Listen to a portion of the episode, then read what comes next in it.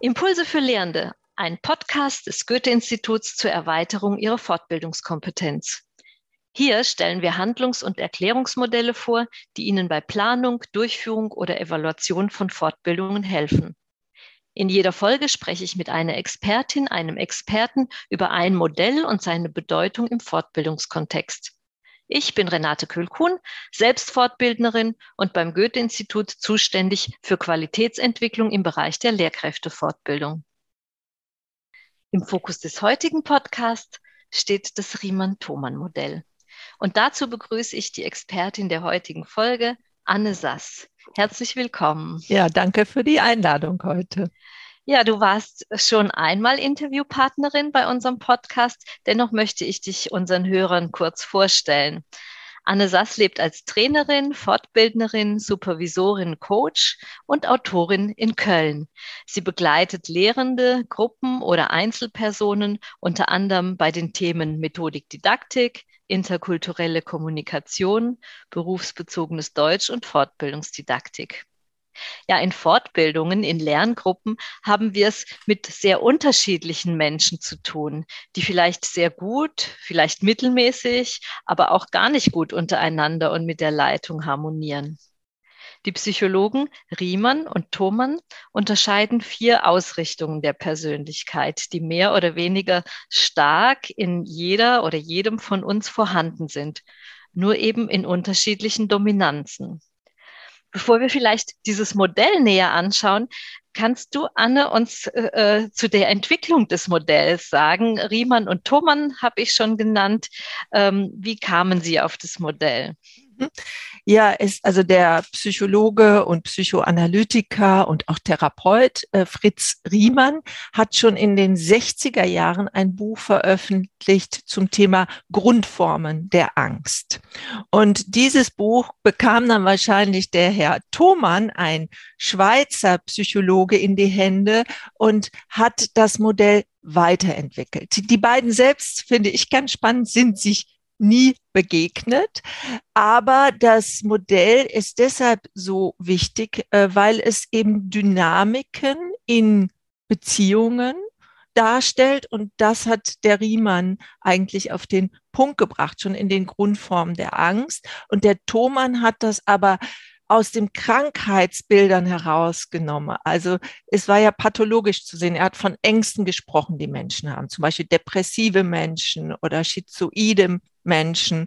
Und der Schweizer Riemann hat das eben genutzt, um es auf ja, Beziehungen, Dynamiken in auch später in Gruppen zu übertragen. Mhm, der Schweizer Thomann hat. Ja, Thomann, Entschuldigung, mhm, genau. Kein Problem. Ja. Mhm. Die werden immer zusammen genannt, die ja. beiden, so kommt man dann schon ein wenig durcheinander. Genau, ja. weshalb mhm. auch Team mhm. äh, Riemann-Thomann-Modell ja, Richtig, oder Kreuz, genau. wie Kreuz das genannt wird. Mhm. mhm. Ich, ja, um dieses äh, bisschen besser zu verstehen, um das Verständnis zu erleichtern, bitte ich dich, diese vier Typen oder vier Ausprägungen oder Ausrichtungen zunächst vorzustellen. Welche sind die und wie charakterisiert man sie? Ja, sehr gern. Also ich erläutere mal kurz das Modell. Also es gibt einmal eine waagerechte Achse, die den Raum, in dem wir uns bewegen, symbolisiert. Und da sehen wir links Nähe und rechts Distanz. Und auf der senkrechten Achse die sieht ähm, Thomann eher als die Zeitachse und da geht es um Dauer und Wandel. Das klingt jetzt erstmal sehr abstrakt und viele von Ihnen werden sich vielleicht fragen, was hat das mit Persönlichkeiten zu tun?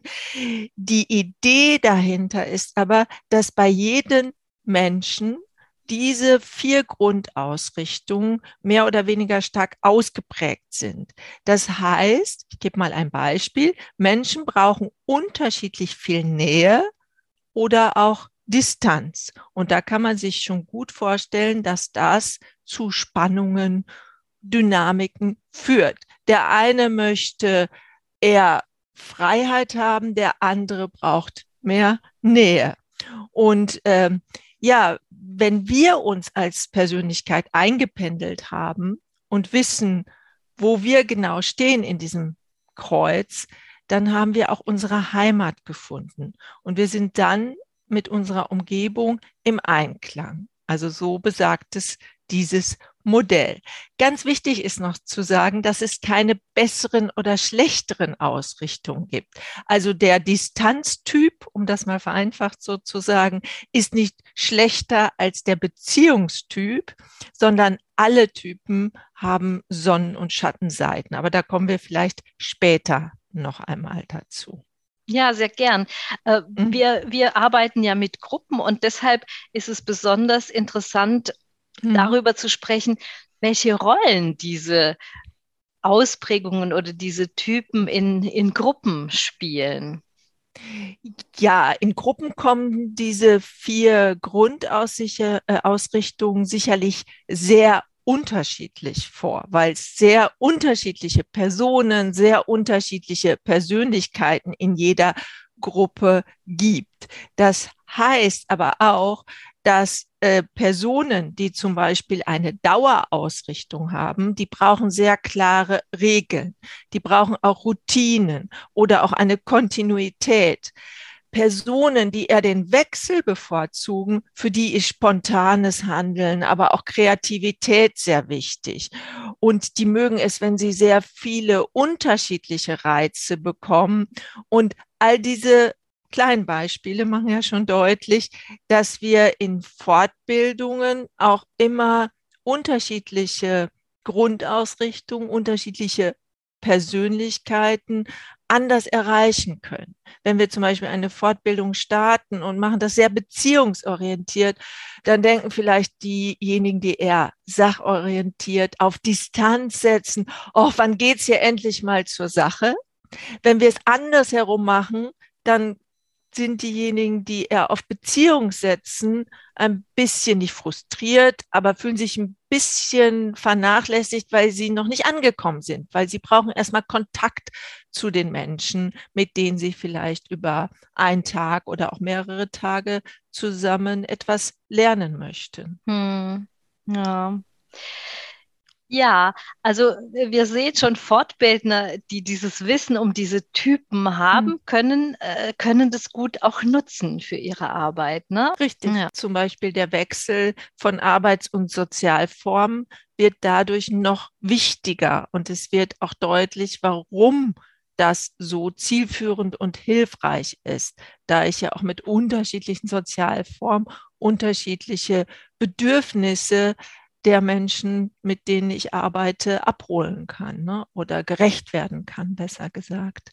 Ja, mhm. ja. Und möchtest du zu dieser Ausprägung noch sagen? Wir haben ja gesagt, sie kommen, diese Typen kommen natürlich nicht in ihrer mhm. absoluten mhm. Ausprägung äh, mhm. vor. Es gibt Menschen, die wollen vielleicht in bestimmten Konstellationen, also ich selbst in, in einer bestimmten Konstellation mehr Nähe, aber in einer anderen mehr Distanz. Mhm. Ähm, Vielleicht möchtest du dazu etwas sagen. Ja, das ist natürlich super spannend, weil das geht jetzt ins Systemische.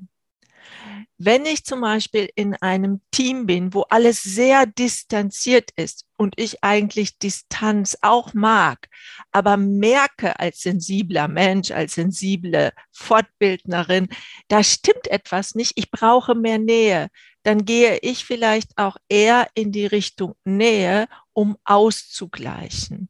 Und wer von Ihnen sich schon mal ein bisschen mit Systemik beschäftigt hat, da gibt es die Theorie, dass Systeme sich immer ausgleichen möchten.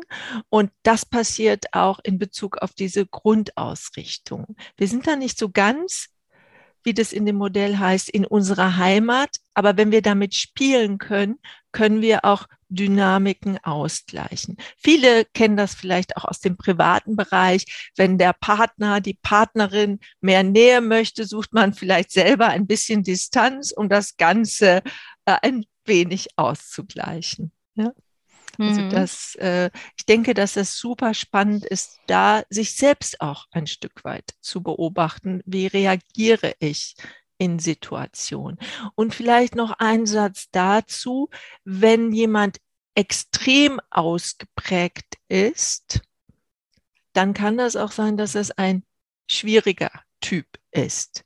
wir können ja auch noch mal uns daran erinnern, was ich eingangs gesagt habe, dass das Modell ja eigentlich entwickelt wurde, um Krankheitsbilder, eben die Formen der Angst darzustellen. Dennoch sollte man nicht pathologisieren, aber wir wissen alle, wir haben auch manchmal recht herausfordernde Menschen in unseren Seminaren. Ja, ich glaube, es ist auch interessant und wichtig für die Fortbildnerinnen und Fortbildner, sich selbst einzuordnen oder sich bewusst zu machen, ob sie Dominanzen haben, beziehungsweise wo ihre Dominanzen liegen und ob das oder wie das ihre Haltung zu den Teilnehmenden mhm. beeinflusst, oder? Ja, wie ich eben auch schon äh, gesagt hatte, wenn wir aus unserer Heimat heraus, so wie es im Modell heißt, äh, agieren, dann ist es so, dass wir uns auch wohlfühlen, dass wir in unserer Kraft sind, dass wir in unserer Energie sind und dass wir auch ruhiger und gelassener reagieren können, hm. weil wir bei uns sind.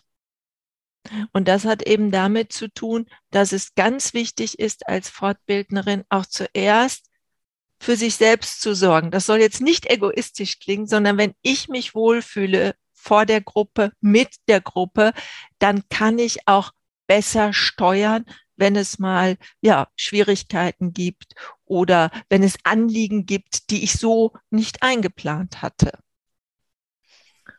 Und ähm, ja, wenn ich zum Beispiel als Fortbildnerin sehr näheorientiert bin, dann kann es sein, dass wenn ich zum Beispiel vor allen Dingen äh, über längere Zeit eine Gruppe begleite, mich auch nicht ausreichend abgrenze. Und vielleicht auch das Verhalten von Einzelnen nicht mehr so sachlich äh, beurteilen kann. Und wenn ich auf Wechsel ausgerichtet bin, dann kann das sein, dass das für die Menschen, die eher auf Dauer ausgerichtet sind, ein bisschen chaotisch wirkt, wie ich arbeite. Wenn ich mich aber selbst einschätzen kann, dann kann ich auch mehr Transparenz da hineinbringen, was ja immer wichtig ist, und zu sagen, mit welchem Ziel ich etwas tue und mich natürlich auch noch mehr auf die Bedarfe und Bedürfnisse des Einzelnen und der Gruppe einlassen.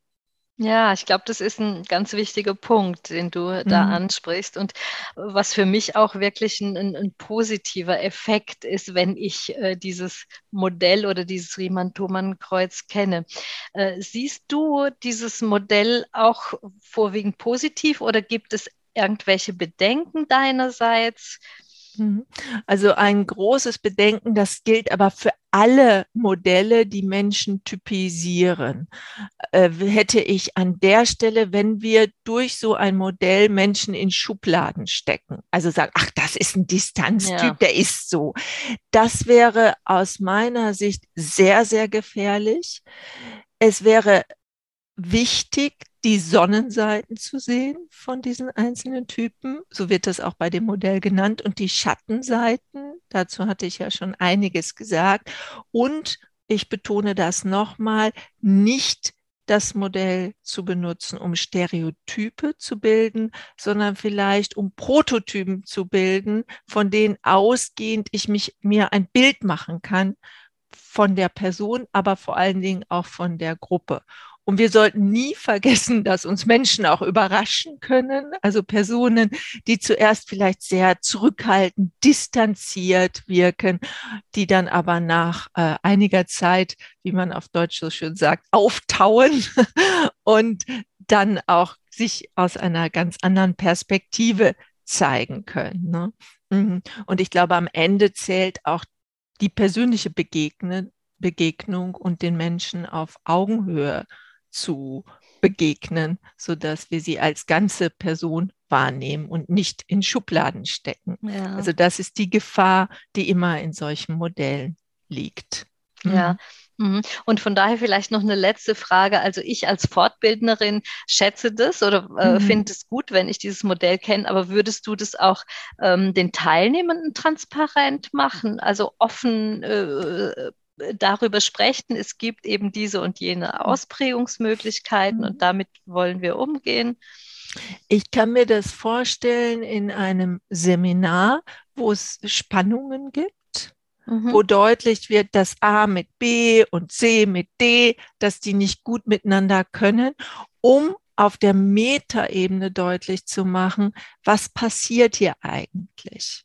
Und dieses Sichtbarmachen kann schon helfen, um wieder in eine bessere Kommunikation zu kommen als Gruppe. In sehr kurzen Seminaren würde ich das allerdings nicht machen. Also wenn ich ein kurzes ja. Seminar habe zum Thema Methodik, Didaktik, ist es nicht notwendig. Aber in längeren Seminaren oder wenn es eben auch im Seminar selbst um Gruppendynamik und Teamdynamiken geht, dann würde ich das durchaus auch sichtbar machen. Mhm. Anne, ich danke dir sehr herzlich für das heutige Gespräch. Ja, herzlichen Dank. Ihnen, liebe Zuhörerinnen und Zuhörer, auch herzlichen Dank, dass Sie dabei waren heute. Äh, versuchen Sie doch mal das Modell vor Augen, sich selbst zu verorten. Wo sehen Sie Ihre Grundausrichtungen eher? Bei Dauer oder bei Wechsel? Bei Nähe oder bei Distanz?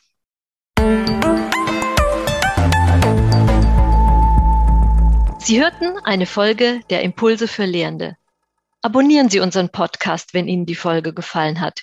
Überall, wo es Podcasts gibt. Die visuelle Darstellung dieses Modells sowie weiterführende Informationen zum heutigen Thema und zu unserem Podcast finden Sie auf der Webseite goethe.de slash podcast-impulse. Dort gibt es auch die Möglichkeit, Kommentare und Anregungen zu hinterlegen. Wir freuen uns darauf.